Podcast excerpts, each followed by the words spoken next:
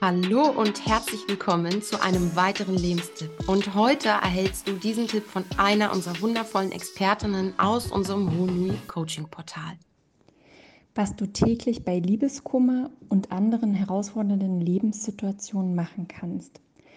Das Gedankenkarussell bremsen. Bringe dein Gedankenkarussell zur Ruhe, indem du deine ganzen Gedanken ohne Bewertung, ohne dass sie vielleicht sinnvoll oder strukturiert sind, aufschreibst. Suche dir ein schönes Journal und lass alles raus, was sich zeigt. Es bringt das Karussell mal zur Ruhe. Es ist dann erstmal alles raus und es befreit und es fühlt sich alles wieder etwas leichter und weniger herausfordernder an.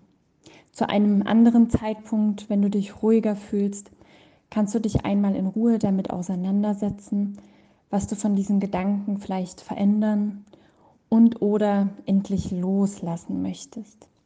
Achte gut auf dich und deine Gedanken. Namaste, Julia.